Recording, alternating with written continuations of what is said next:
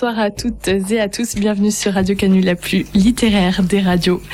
Chères auditrices, chers auditeurs, vous écoutez l'émission DTO dans tes oreilles pour une heure de direct. Ce soir, nous avons la joie de recevoir Pauline Picot, qui est autrice lyonnaise. Salut Pauline. Bonsoir. Pauline, ce soir, on parlera de toi et de tes textes.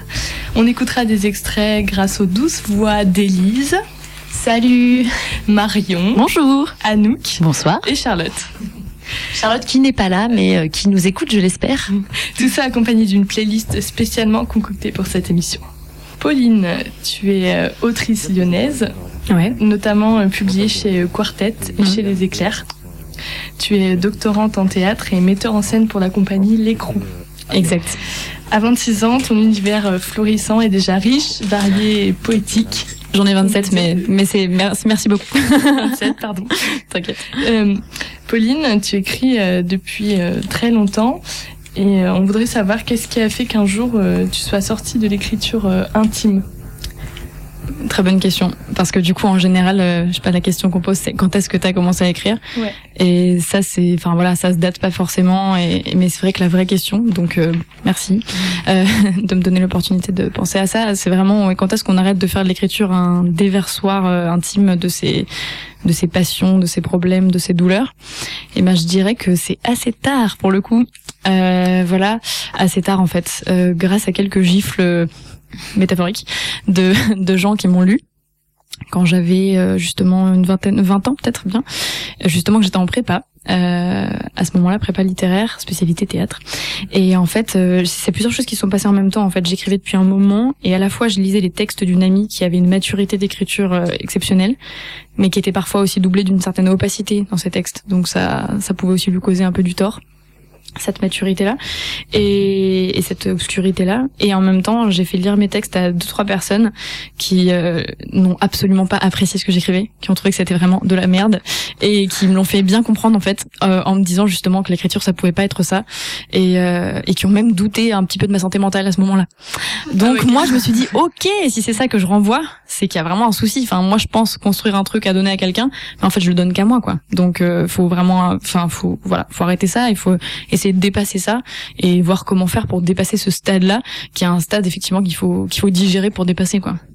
Donc je dirais que c'est à ce moment là Ok. Et quand t'as pris conscience de ça, euh, qu'est-ce que t'as changé euh, dans ta manière d'écrire? Qu'est-ce que, qu'est-ce que, quel travail euh, as-tu fait dans ton écriture?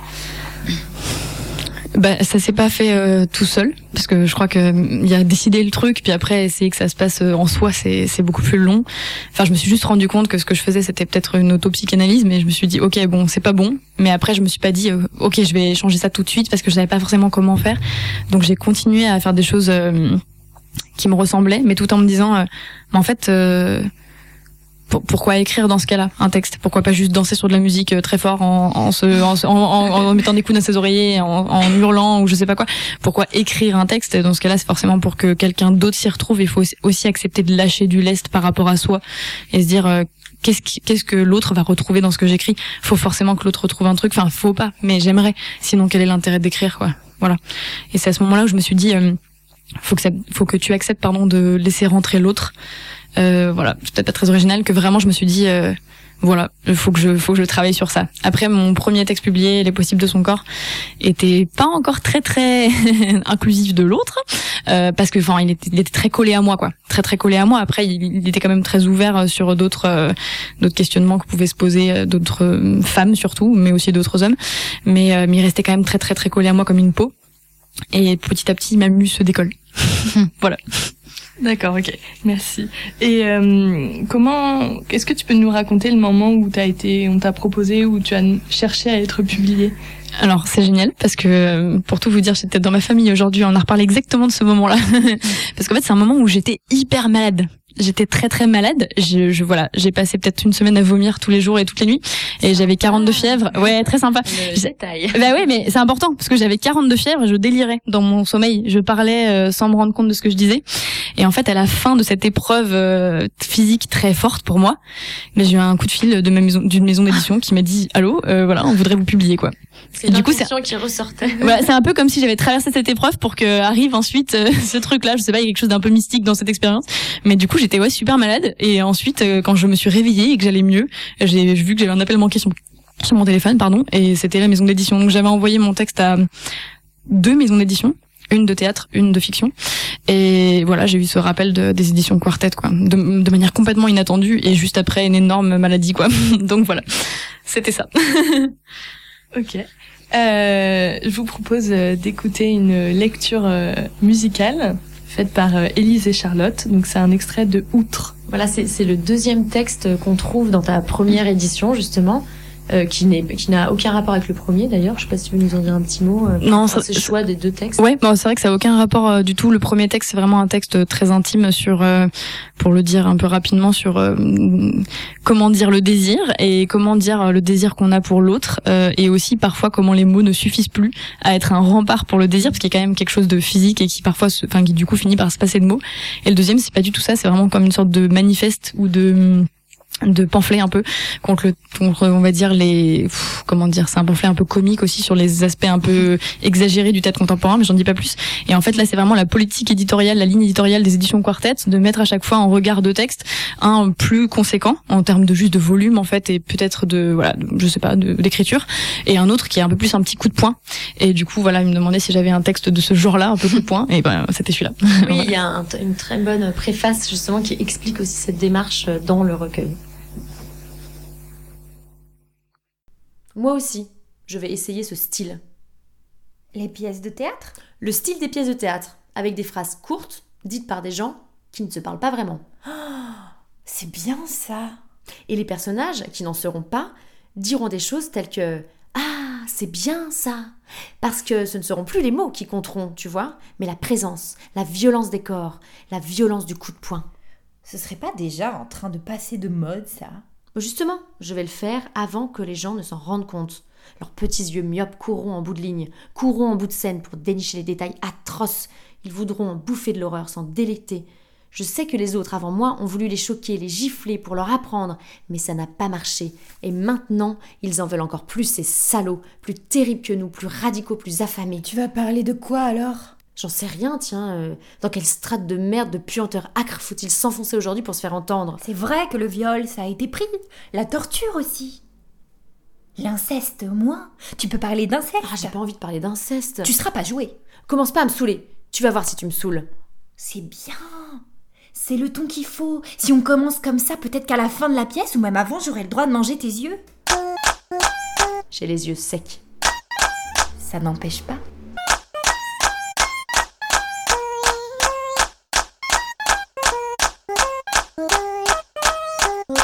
Salut Tiens, salut C'est toi qui voulais être comédienne? Non. Si, je t'ai vu l'autre fois. Quand? C'était toi la femme qui lacérait le visage d'un gamin dans un hangar, tu te rappelles?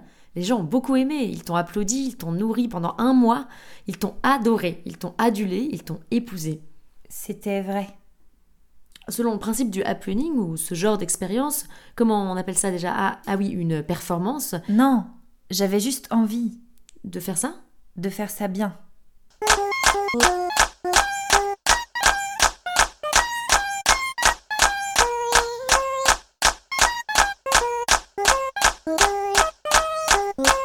publié une pièce qui s'appelle La gorge trouée et j'en suis fière, je l'aime beaucoup.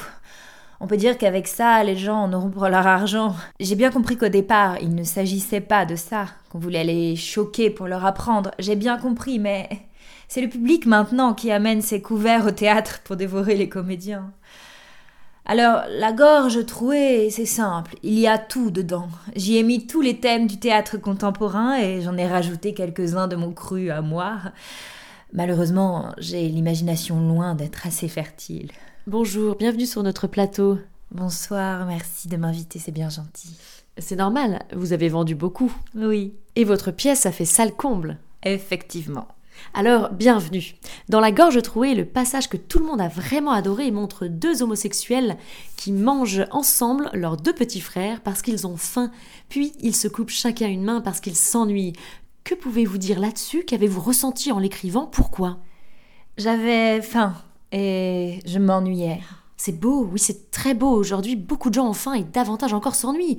Mais en faire un sujet d'inspiration, c'est ça le talent. Merci. Petit entracte, nous allons accueillir deux parents qui vont tuer sous vos yeux l'enfant de leur voisin à coup de pioche. Applaudissez-les bien fort.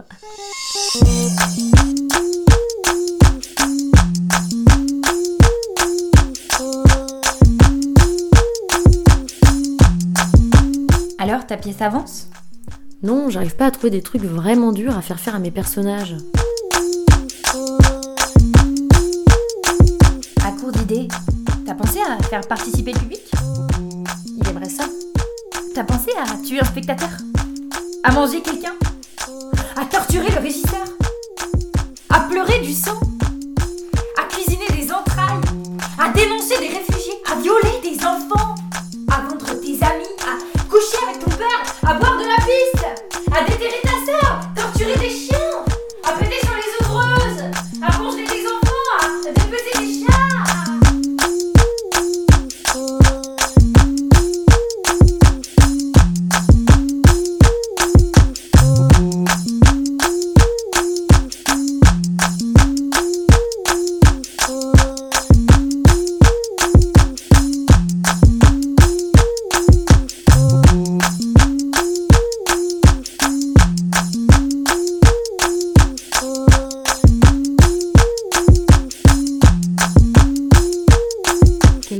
soirée hier. Oui, quelle belle soirée. Ça pourrait être du théâtre, dites donc Les acteurs étaient des loups. Quand ils sont descendus chercher cette fille dans le public, descendus comme des loups Enfin, je dis descendus, mais la scène et la salle au même niveau, bien sûr. Quoi Cette Et fille elle était belle Oui, elle était belle. C'est pour ça qu'ils l'ont choisie. Elle était fière de les rejoindre. Ils l'ont fait monter sur la scène. Enfin, je dis monter, mais la scène et la salle étaient au même niveau, bien sûr. Et ils l'ont fait asseoir sur une chaise. Elle riait, ses dents étaient bien blanches. Elle se tordait de rire sur sa chaise. Et tu crois que c'était par gêne? Non, je ne pense pas. Elle était excitée. Ils lui ont vidé son sac sur les genoux. Ils lui ont caressé les cheveux. Ils lui ont crié dans le crâne. Ils lui ont enlevé ses chaussures. Ils l'ont embrassé. À tour de rôle. Elle riait. Elle se tordait de rire, oui. Ils lui ont fait manger du curry en poudre. Ils lui ont enlevé ses chaussettes. Ils lui ont récité une tirade. Ils lui ont tiré les cheveux. Ils lui ont retiré son jean. Ils lui ont pétri les seins. Elle riait. Avec ses dents bien blanches. Tu crois qu'elle était gênée? Mais non Justement, ils auraient bien voulu. Mais elle riait. Elle a même aidé pour le jean. Et même quand ils l'ont giflée, Ah là, c'était presque un fou rire. elle était contente. Ils ont eu du mal à la faire redescendre. Enfin, redescendre. Rasseoir.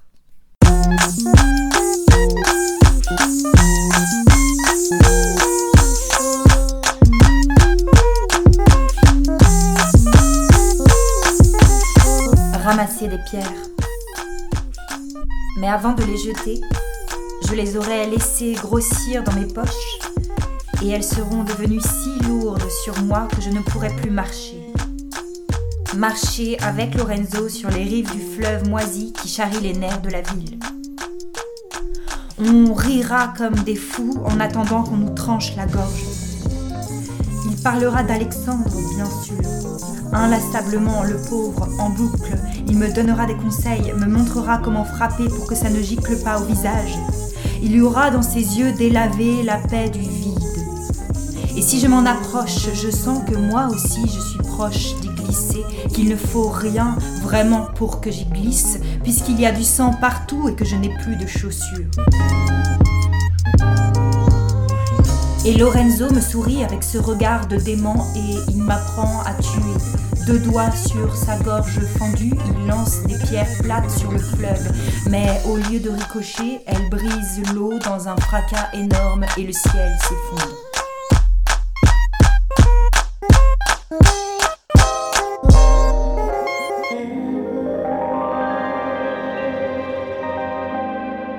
Outre. Sur quelques usages en vigueur dans le théâtre contemporain. De Pauline Picot.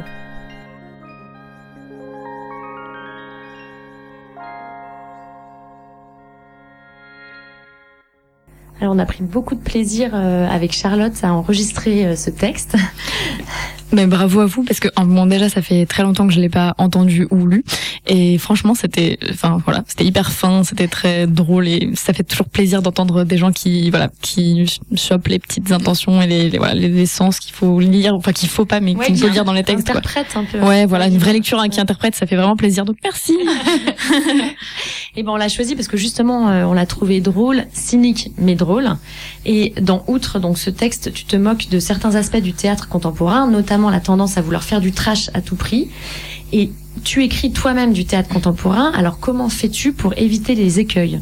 Alors dans le texte, euh, ce que j'essaie, enfin ce que j'ai dit à cet endroit-là, c'était euh, cette, je me moquais un peu de cette euh, volonté justement de faire du trash, aussi en regard de ce qui peut être violent dans la vie réelle et de, de montrer que qu'en fait finalement rien n'est jamais enfin c'est voilà c'est c'est bête hein, comme idée c'est très simple mais que rien n'est jamais aussi violent que le réel. Et du coup cette cette absurdité et ce côté un petit peu ridicule de vouloir faire du trash dans un endroit où on sait que que c'est de l'illusion. Et du coup ça questionne notre envie de voir du trash de manière euh, illusoire. Est-ce que c'est une envie cathartique ou est-ce que c'est voilà est-ce que c'est juste un espèce de truc de voyeur? Oui, c'est ça qui est intéressant aussi, c'est que tes personnages, donc c'est euh, ceux qui écrivent, mais aussi ceux qui regardent les pièces. Ouais. Et donc il y a toujours euh, le côté du regard du spectateur qui est important aussi, j'imagine, pour celui qui écrit. Oui, oui, c'est clair, c'est clair. Et puis du coup, euh, c'était une période où j'étais aussi pas mal en train de faire des recherches justement sur je sais pas sur les vidéos qui devenaient virales, des choses très très violentes qui du coup suscitaient des euh, des enfin je sais pas des émotions collectives ou des gens qui regardaient des vidéos euh, hyper euh, sanglantes et, horribles qui des choses qui se passent dans la vraie vie. Et je me demandais où se plaçait le théâtre par rapport à ça en fait. Et j'ai pas forcément la réponse mais je me disais tiens c'est marrant cette cette volonté d'un certain théâtre en tout cas de vouloir montrer de la violence à tout prix et qu'est-ce que ça devient? Est-ce qu'on y croit? Est-ce qu'on n'y croit pas? Et à quoi ça nous sert en fait de voir cette violence à cet endroit-là?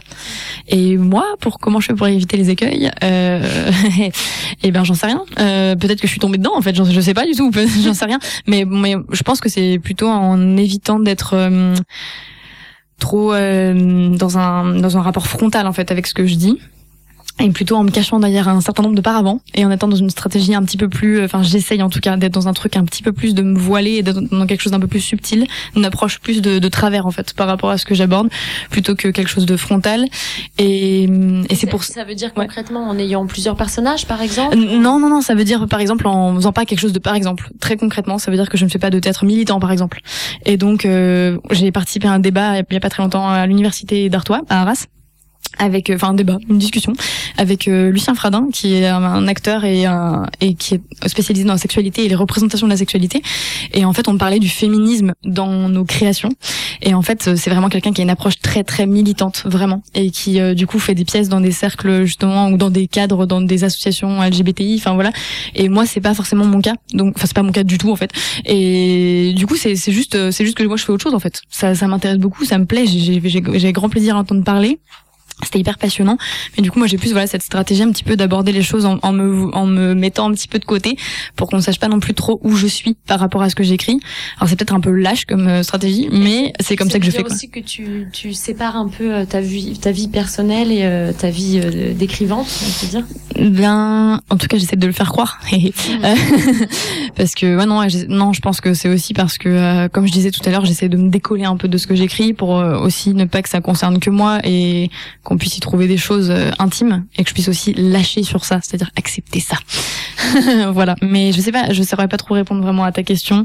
Euh, comment j'évite des écueils euh, Enfin, je, je, crois que je marche beaucoup à l'intuition et après, euh, je suis mon intuition jusqu'au bout. Et si je me suis plantée, tant pis. Voilà. Euh, sans transition, Pauline, euh, quel serait ton texte fondateur? Celui euh, qui te fait vibrer, celui que tu as envie de recommander. Euh. Mais le problème, c'est que j'ai eu plusieurs textes fondateurs à plusieurs âges. Comme c'est une émission qui a quand même un certain timing, je vais en donner juste un.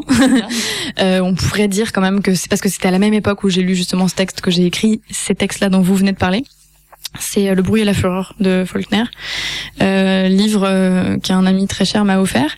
Et en fait, quand, quand il me l'a offert, j'ai lu les premières lignes et j'ai jeté le livre contre le mur. Alors je sais pas trop pourquoi. Enfin, je comprenais pas ce que je lisais. Ça m'a mis dans une espèce de rage euh, infinie parce que je, je pense qu'à cette époque-là, j'avais besoin d'éprouver les choses uniquement en les comprenant rationnellement. Et du coup, euh, je l'ai jeté le livre contre le mur.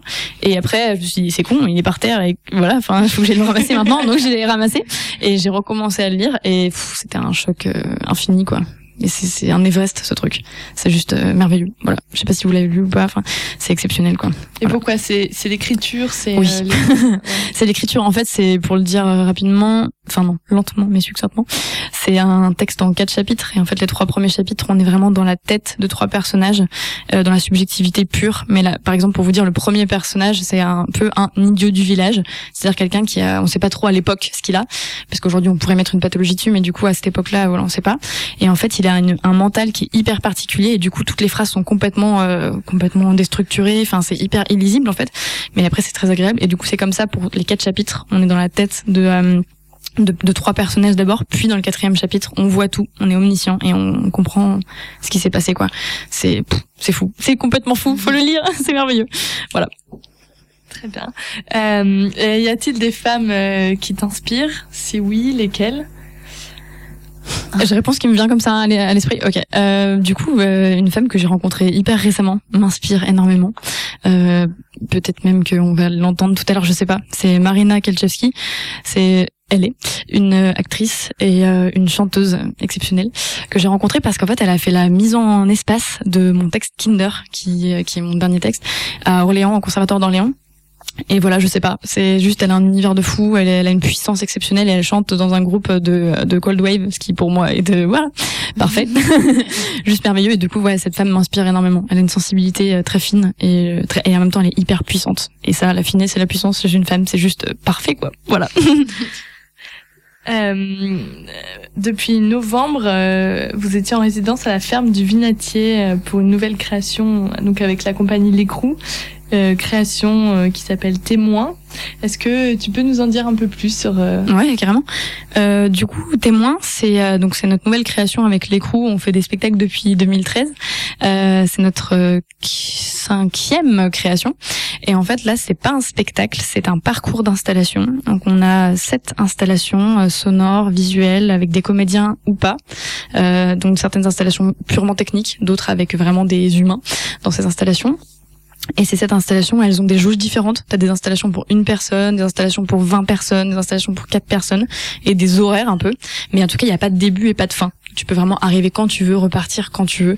Et je voulais vraiment créer un dispositif euh, dans lequel euh, les spectateurs en sortant n'auront pas vu ni, entendu la même chose et auront vécu des choses différentes.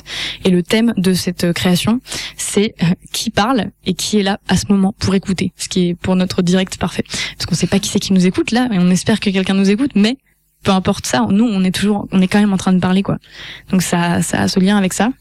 Et donc on questionne un peu les choses, genre euh, voilà le, le téléphone, la solitude, euh, avouer un secret, euh, parler depuis 20 ans et pas être entendu, essayer de déposer une plainte, toutes ces choses là.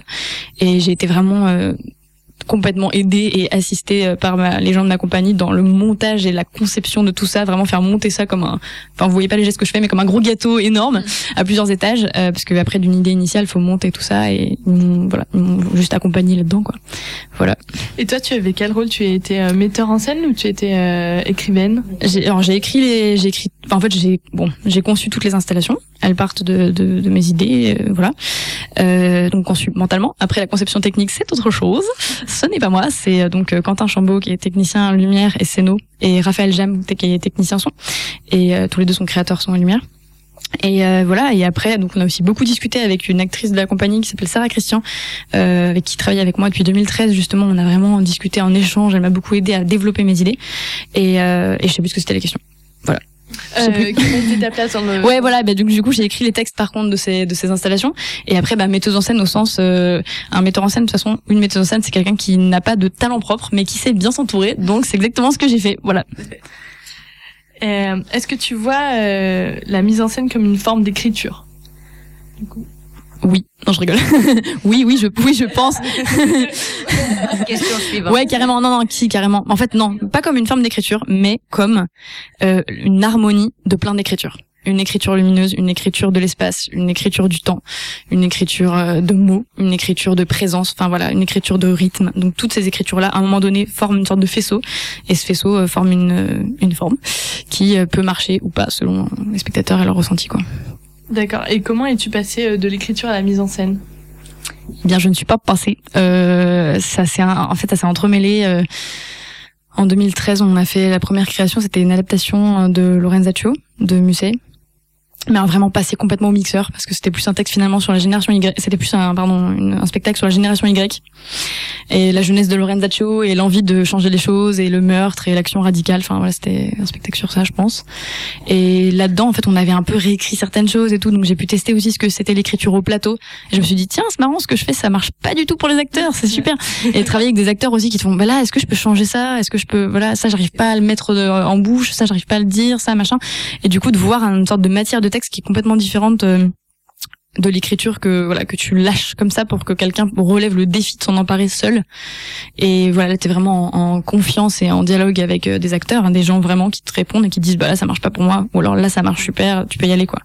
Donc en parallèle depuis 2012-13 j'ai écrit des textes comme ça. Enfin pas pour moi du coup mais des textes que j'écris et qui sont posés là. Et puis j'écris des textes pour le plateau avec les comédiens en travail quoi. Voilà oui, tu parles d'écriture au plateau. Est-ce que tu aimerais mettre en scène tes propres textes qui, qui n'ont pas été écrits euh, à la base pour le théâtre et pour le plateau? Eh ben non pour le coup parce que justement dans ces textes-là en fait ce que je fais comme je disais tout à l'heure pardon c'est que je ne fais que me voiler et me cacher et me voilà essayer de me dissimuler un peu derrière des, des espèces de paravents métaphoriques. Et en fait j'ouvre un certain nombre de possibilités et un certain nombre d'ambiguïtés. Et ce qui m'excite en fait c'est de me dire que quelqu'un un lecteur une lectrice euh, metteur en scène va arriver et va se dire va s'engouffrer dans ses ambiguïtés et va faire des choix. Si c'est moi pour ouvrir plein de portes et ensuite toutes les refermer en disant ah voilà je vous délivre le sens de ce qu'en fait j'avais caché pour moi ça ça a pas de sens. Donc euh, donc non j'aimerais j'aimerais pas du tout ça même en fait. Par contre j'ai fait des mises en voix et des lectures des textes ce qui pour moi est autre chose parce qu'on fait juste entendre les possibilités des du texte mais on n'est pas en train de donner un sens euh, voilà donner une interprétation. Et ça c'était des expériences super riches et très très belles quoi. En librairie ou euh, la plus élaborée qu'on ait faite, c'était avec un musicien qui s'appelle Boris Casson, euh, voilà autour de Yann, mon deuxième texte chez Quartet. Et ça, c'était vraiment un objet musical hyper hyper beau qu'on a fait ensemble, quoi, que surtout lui a fait pour le texte. Très bien, merci. Euh, J'aimerais revenir euh, sur la manière dont j'ai connu ton travail. Euh, donc ce n'est pas en allant en librairie ou en bibliothèque, mais c'est en allant sur YouTube. C'était euh, il y a plus d'un an et je suis tombée sur une chaîne qui s'appelle Appelle-moi Poésie, euh, qui est en fait un programme web de poésie vivante qui propose une sélection de textes contemporains mis en voix par les autrices et les auteurs des textes ou par des interprètes. Euh, si je me trompe pas. Euh, donc leur site officiel, euh, si vous voulez prendre note, ça s'appelle appelle-moi-poésie.com. on sait que c'est pas facile de se faire éditer quand on écrit, surtout aujourd'hui avec le développement du numérique. Qu'est-ce que tu penses de ces nouveaux moyens de diffusion, c'est-à-dire la vidéo, l'espace public? Est-ce que tu, tu penses que les autrices ont quelque chose à faire là-bas? Mais bien sûr, elles ont tout à faire là-bas. non, moi je, ouais, je trouve ça. Non, enfin, c'est pareil, c'est assez évident ma réponse, mais je trouve que c'est euh, tout, moyen de diffusion pour faire entendre un texte est bon. Euh, la radio, euh, la vidéo, l'espace public, les lectures, les formes en appartement, toutes ces choses-là qui sont. Alors j'aime aussi beaucoup l'édition et l'objet livre. C'est quelque chose que je trouve très, enfin voilà, très très beau. Ça peut donner lieu à des vraiment des objets, des créations à part entière qui sont pas que le texte aussi, qui sont le texte et un peu plus que le texte. Mais euh, pour moi, tous ces moyens justement de, je sais pas, juste de faire entendre quelque mm. chose, sont bons à prendre, quoi. Donc euh, il faut, faut parler, il faut y aller.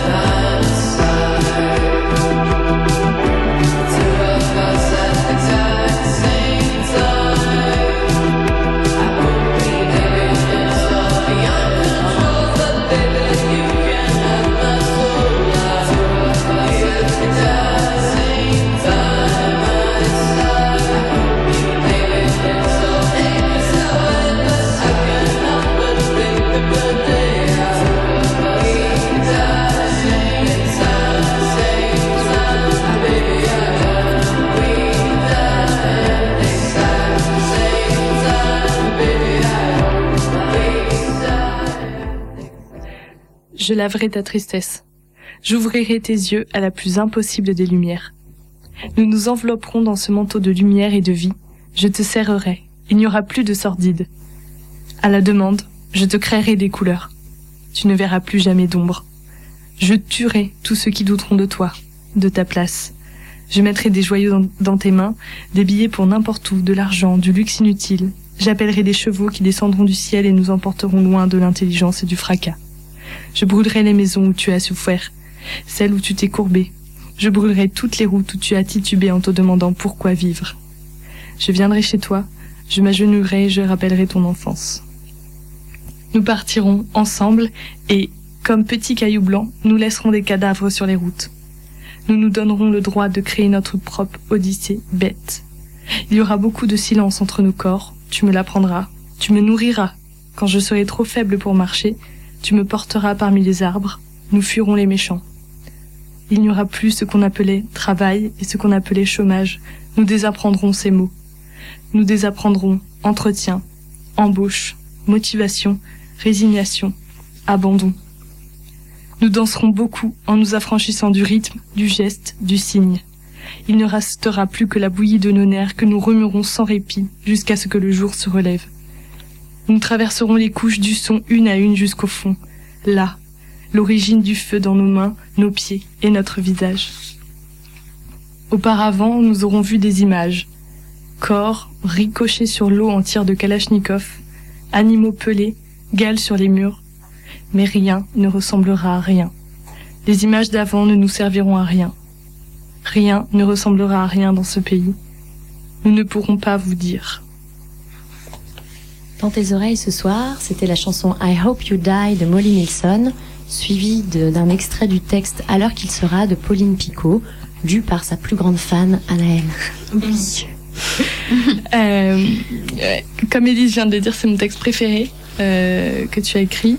Euh, il a une vitalité euh, joyeuse et je le trouve à la fois très spontané et en même temps il, il, semble posséder une rigueur.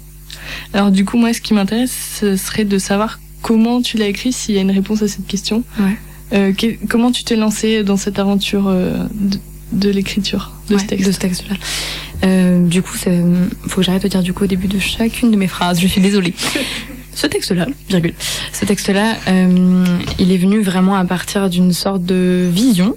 Alors ça n'a rien à voir avec l'écriture de mes autres textes, c'est euh, vraiment une sorte de vision euh, presque mystique pour moi euh, d'un endroit justement de, ce, cette espèce d'étrange pays. Euh, je, je, je, situe un tout petit peu le texte. En fait, c'est ça commence comme une sorte de de lettre d'amour adressée par une femme à un homme qui dort ou qui est mort ou on ne sait pas trop ce qui, ce qui se passe, en tout cas l'homme entend dans son sommeil ou dans son coma ou, ou au-delà de la mort.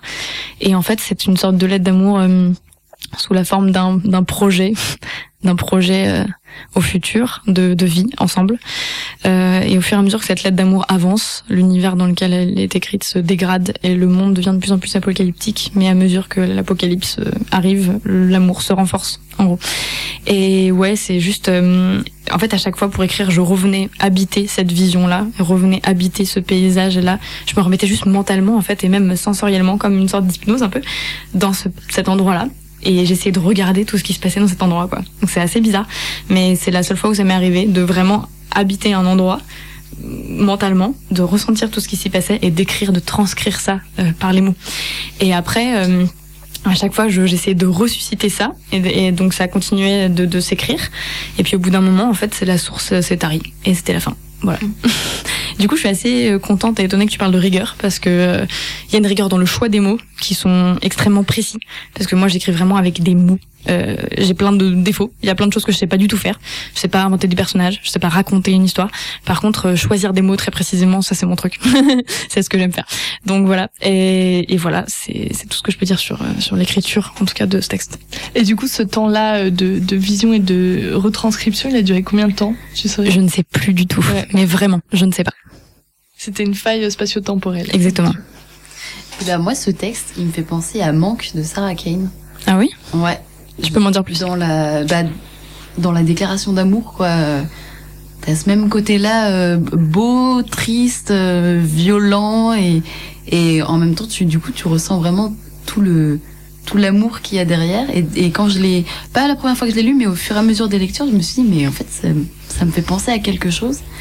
Et euh, c'est ce texte, pareil, qui est lu par un personnage, un autre. Je crois que je vois le, le passage, c'est le passage de manque dans lequel, Ouais, euh, auquel tu fais référence. Cette suite de choses. Ouais, euh, ouais, c'est exactement. Merci déjà Ouais, pour cette comparaison. ça fait plaisir.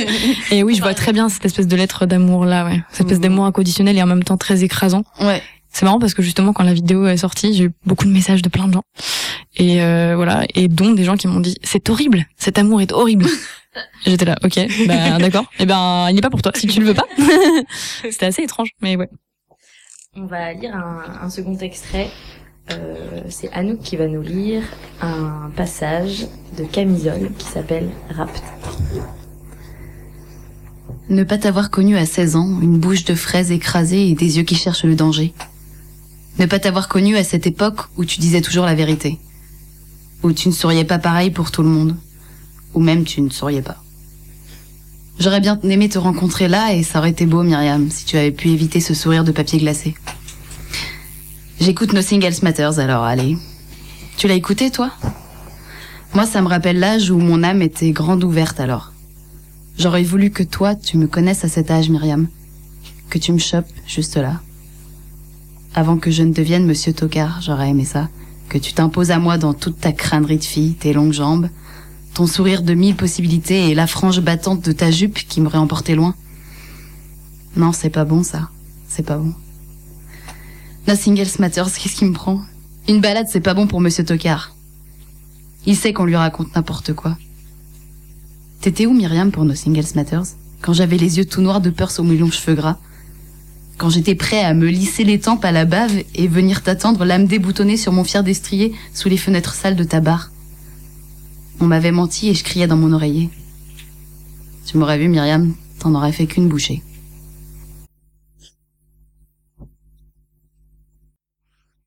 Ah non, je passe. Merci pour cette lecture.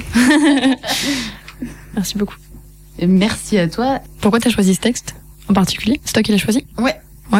Alors, ce que j'ai bien aimé dans ce texte-là, qui donc, euh, qui sont les paroles d'un homme. Ouais. Il y a, il y, a, il y a 18, 18 étapes, on pourrait dire, Ouais. dans, dans l'évolution de, de, de- du, du trajet de ce mec-là. Et en fait, euh, il s'adresse du coup à, à une, une, une femme, à cette Myriam, qu'on ne- voit pas, qu'on ne- connaît pas, qui n'existe pas en fait dans le texte, euh, hors euh, ses propos. Et euh, on se rend compte qu'elle est beaucoup plus présente que lui. Ouais. Et ça m'a frappé comme manière d'écrire parce que c'est, ça doit être difficile de, de, de, de donner l'impression d'une présence euh, aussi forte, Mhm. alors que vraiment concrètement ce personnage n'existe, pas. euh, Oui. Mais le- du coup, ouais. euh, Oh putain, pardon. Désolée, je jure en plus. Ah, Ça va pas. ah merde. C'est pas grave, c'est la plus rebelle des radios, donc je m'en fous. La plus littéraire. Ah, pardon. Mais ouais, euh, ce texte, ouais, c'est un, c'est un, c'est le boss, c'est un patron, on sait pas trop, un PDG, un chef d'entreprise, un patron. C'est aussi cette caricature là hein, du, du patron justement, qui parle à, à cette personne qui, qui, on sait pas en fait si c'est une projection de de de, de, Ouais, de la femme pour lui, ouais. donc la femme qui n'existe pas, mais pour lui la femme, euh, ou si c'est son employé, ou si voilà, s'il l'a vu une fois à la cantine depuis euh, c'est devenu un peu son son fantasme, on sait pas trop. Mais euh, mais en tout cas, oui, il y a ce trajet-là euh, de cet homme qui en fait parle et qui alterne vraiment entre différentes phases, qui suit une espèce de processus justement comme tu le dis, euh, de passer de la de la mépriser complètement euh, à avoir complètement besoin d'elle, être dans une espèce de détresse absolue euh, vis-à-vis d'elle. Et euh, et en fait, Myriam était ouais très présente parce que pour moi tout tourne autour d'elle. C'est vraiment le le, le le comment on dit le point aveugle en fait vraiment du texte. Et, et oui, tout tourne autour d'elle. Et c'est un creux vraiment. Après, justement, je me suis beaucoup questionnée sur ce texte parce que je me suis dit, euh, étant une femme, Mm. on ne- on n'entend pas Myriam parler. Et pourquoi est-ce qu'elle ne parle pas? Et et voilà, et fait, je me pose la question de mon propre engagement aussi euh, féminin par rapport à ça. Et je me dis, elle ne parle pas, et en même temps, il y a une raison pour laquelle elle ne parle pas. Peut-être qu'elle est, soit elle n'existe pas, soit elle est complètement désengagée, soit euh, elle, justement par ce silence, elle prend une puissance absolue euh, par rapport à lui. Mais du coup, je me suis auto-questionnée ensuite parce qu'on m'a renvoyé aussi le fait que euh, que cette femme ne parle pas du tout et que ce n'est finalement qu'un homme qui parle quoi. Ce texte-là. Alors pour moi, il est très féminin le texte, mais bon. Bah oui, moi aussi. Ouais, bah enfin voilà. Et aussi pour une autrice, c'est hyper intéressant de se mettre dans la tête d'un homme aussi, parce qu'il y a beaucoup, il y a tellement d'auteurs qui ont fait ça euh, dans des personnes, enfin qui se sont mis dans la tête de personnages euh, femmes, que du coup c'est chouette aussi que que qui est l'inverse en fait. Euh, merci beaucoup parce que c'était vraiment quelque chose que, que j'ai voulu vraiment essayer. Enfin, quand j'étais ado et, et j'avais 20 ans, après, j'ai écrit beaucoup euh, avec un narrateur masculin. Et euh, bon, je pense qu'il y a eu plein de trucs vraiment nuls. Et en même temps, euh, je sais pas, j'ai essayé de chercher en fait cette chose-là. Je me demandais si c'était possible en fait, est-ce que c'était faisable en fait d'écrire en tant que femme, d'écrire euh, à la place d'un homme? Et bon, après, il y a aussi tout le jeu là de, tu sais que tu lis un texte d'une femme qui parle d'un homme, qui parle d'un homme qui au début est complètement caricatural, puis ensuite euh, qui essaie de se tailler un peu comme un bloc de pierre qui devient un peu plus fin. Et voilà, j'ai essayé, j'ai essayé ce truc. Donc merci beaucoup si ça a un peu marché, quoi. Ouais. Euh, ouais, carrément. Puis l'évolution du personnage aussi, c'est fou parce que évidemment, ce mec est antipathique dès le début et devient tellement touchant en fait dans sa Ouais. dans dans dans sa démarche euh, Ouais. à lui personnelle quoi. Euh, C'est c'est bizarre parce qu'on l'aime et on l'aime pas. On, Ouais.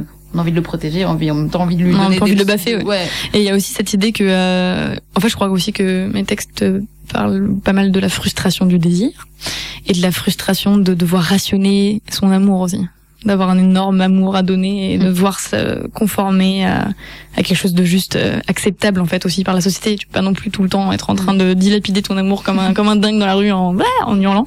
Enfin, ce serait bien. Moi, moi, j'aimerais trop, mais mais bon, c'est pas possible. Et ou alors on, on se dessèche complètement et on n'existe plus. J'en sais rien. Je sais pas. Faudrait que j'essaye et on verra ce qui se passerait.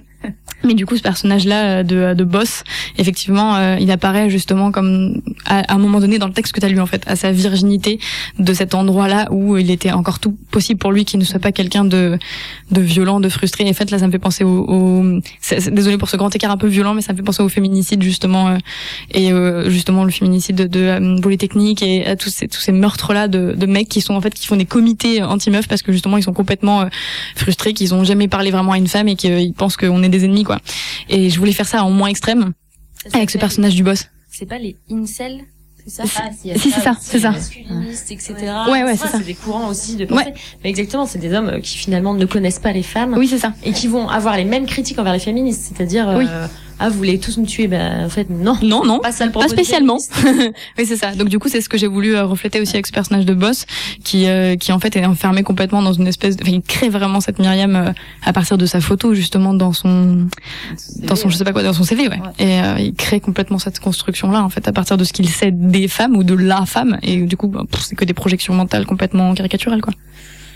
Eh ben, à lire plus longuement, euh, tranquillou, à la maison. Tout à fait. Et pour finir euh, cette, euh, ce DTO, on va s'écouter un dernier extrait. Cette fois, il est tiré de ton texte Yann. Dans ce texte, Pauline, tu fais une variation autour de la vie et de la musique de Yann Curtis, où tout le monde prend la parole. Les membres du groupe, sa femme Deborah, mais aussi William Burroughs, Sid Vicious, David Bowie et plein d'autres encore. Chacun veut s'approprier un bout de la vie du chanteur. Chacun prétend savoir le fond de l'histoire, connaître l'homme derrière les chansons.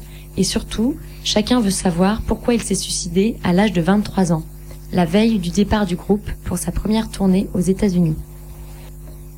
On peut dire qu'il avait tout compris, qu'il avait tout vu, dès le début. Le fil de la corde à linge et les cendres dans l'urne, la tombe violée et la postérité discrète mais fanatique, quoique tapageuse à certaines périodes sans que l'on sache vraiment pourquoi. L'effet de mode, c'est un peu aléatoire. C'est peut-être une certaine noirceur à laquelle il aimerait nous rappeler une certaine mélancolie, une certaine manière de laisser aller sa tête contre la table, de lâcher tout, de tout laisser derrière soi pour prendre son envol. Et non, pas pour les States, mais au bout d'une corde. Ne plus jamais toucher le sol, ne plus jamais être ramené au sol, traîné au sol et y aller, y aller au bout de la corde. Peut-être que dès le début, il avait prévu cet envol et passionnément souhaité s'envoler sous nos yeux ébahis et sous les mines rageuses de ses compagnons de presque fortune. C'était presque gagné pourtant, les gars.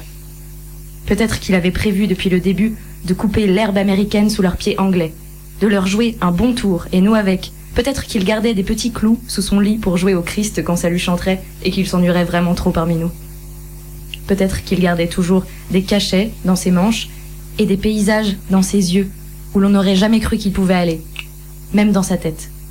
cloué, pieds et poings, au béton qu'il était. Mais non, il avait des atouts mortels dans les mains. Et peut-être qu'il avait prévu qu'il ne jouerait pas longtemps.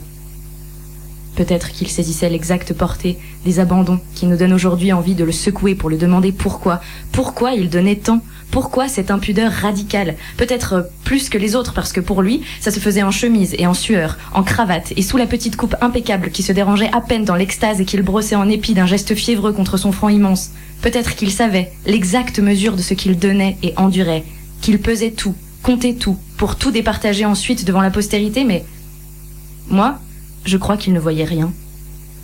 Que ses yeux étaient simplement ouverts dans le son.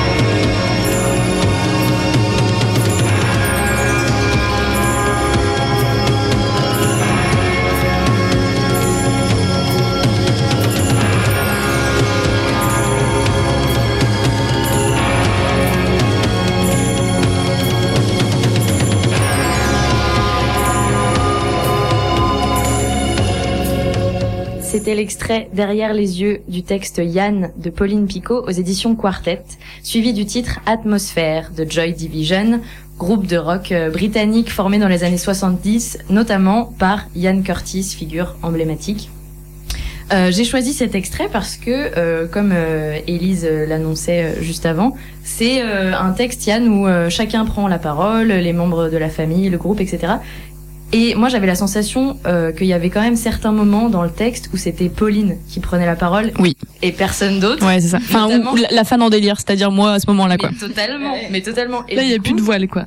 C'est Ouais. ça. Ouais, ouais. C'était voile. Et j'avais vraiment l'impression que c'était toi et personne d'autre qui prenait la parole.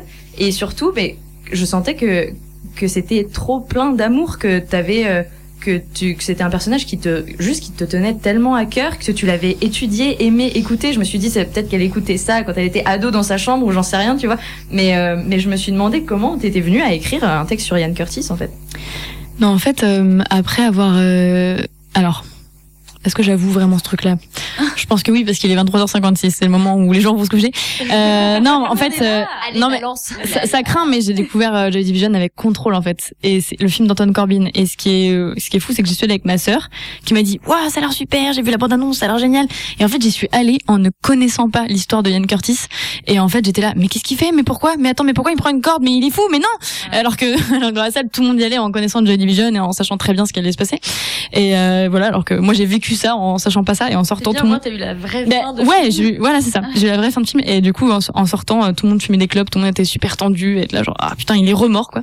Et non mais c'est vrai que ça fait un effet assez assez fou. Alors pour moi, il était mort la première fois quoi. Et après, euh, je me suis bouffé toute la musique. Mais toutes les versions studio, toutes les versions live, toutes les versions alternatives des musiques, tous les enregistrements miteux dans des trucs. Euh, j'ai vu euh, le euh, documentaire justement, je me souviens plus du nom du euh, Gr- Grungy, le documentaire de Grungy sur Joy Division. Euh, j'ai vu des trucs sur YouTube. J'ai, enfin, j'ai, j'ai squatté tout ce qui était possible en fait. J'ai acheté des livres de paroles, j'ai acheté le livre de Deborah Curtis. Enfin, j'ai, j'ai tout acheté en fait. Et euh, je me suis endettée.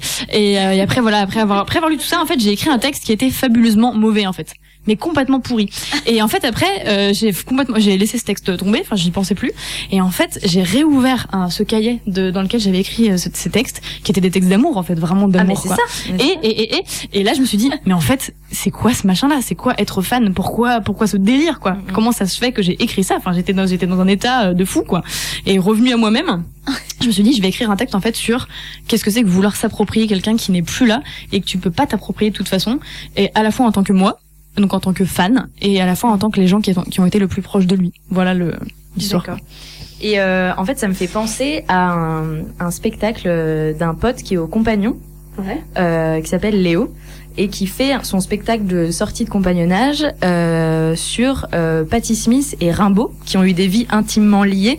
Et ça s'appelle euh, Radio Ethiopia. C'est le nom de, c'est le nom de d'un des albums de Patti Smith. Et l'Éthiopie, c'est là où Rimbaud a fait son exil.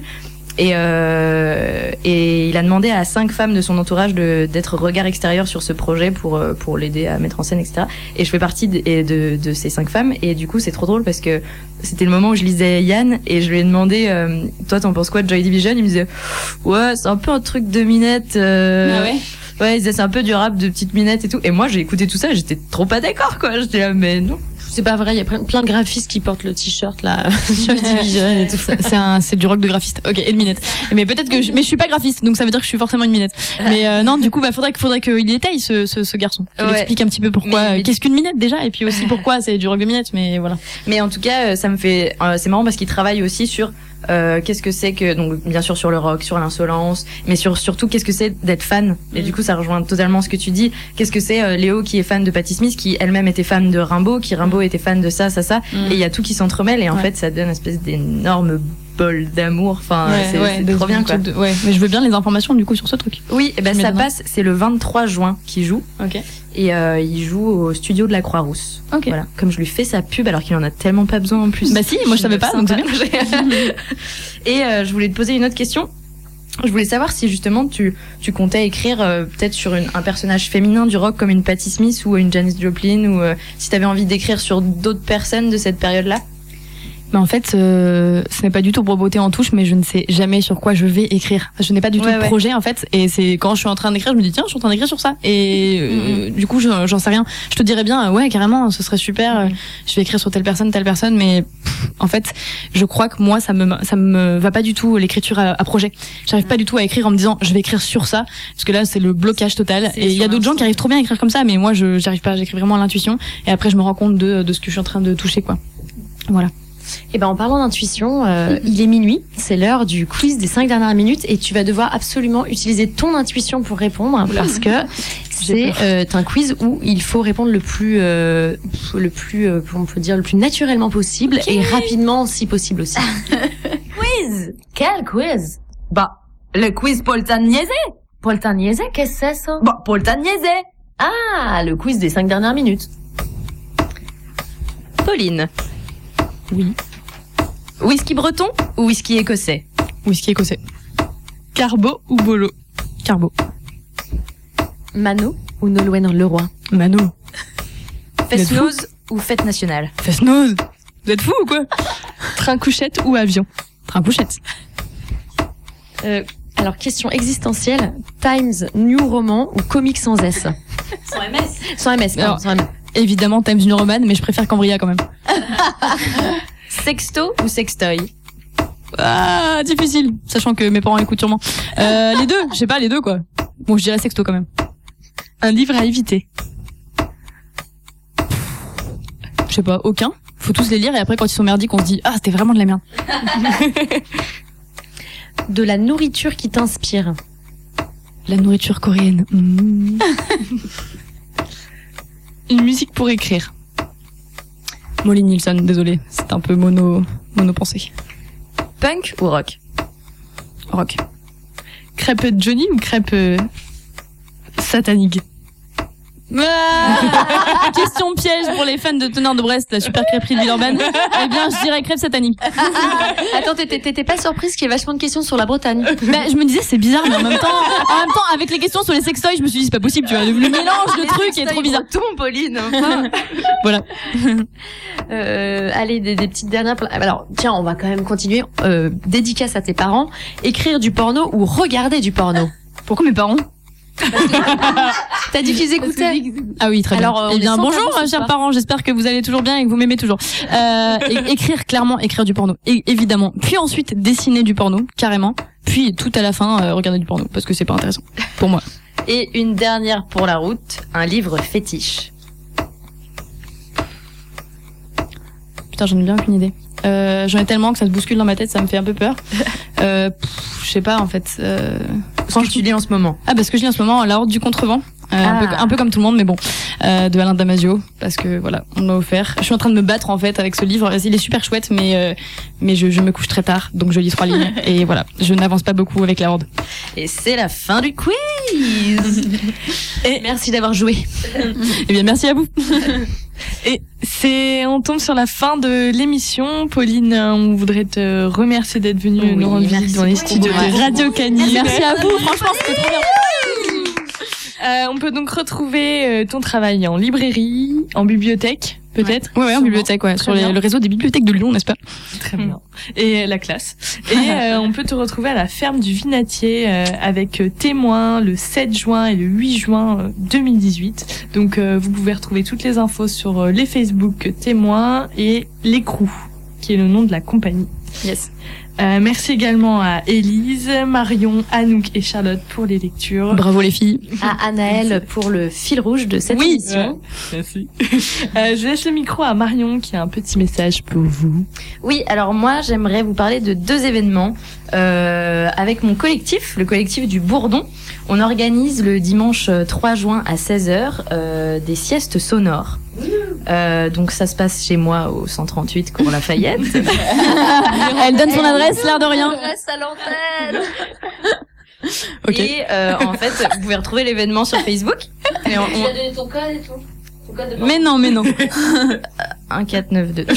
Bim et, euh, et en fait, on peut, euh, on se retrouve euh, tous ensemble. On met des canapes, euh, des tapis, des coussins, et on a euh, trois créateurs sonores euh, qui nous mettent du son. Et je pense qu'on va aussi faire des, des fictions dans pas longtemps, euh, des fictions sonores. Donc, euh, donc venez, venez. C'est, c'est ouvert à tout le monde. C'est un euro symbolique et on vous offre un petit thé, des petits gâteaux, tout ça. Trop bien. J'y serai. Trop bien. On mettra du Joy Division et Yes. on, on fera des tripes à l'acide. en fait, c'était ça. les infos, les infos sur Facebook. Sur, euh, vous tapez euh, sieste sonore le Bourdon Ah oui. ou euh, juste collectif le Bourdon ou euh, Ou voilà. le bourdon. ou le juste Bourdon, le. ou le Bourdon. ou L ou la lettre non mon lieu. Et le deuxième événement dont je voulais parler, c'était un événement euh, que je fais avec l'association HF Auvergne-Rhône-Alpes, qui est une association qui lutte pour l'égalité euh, femmes-hommes dans les milieux de l'art et de la culture.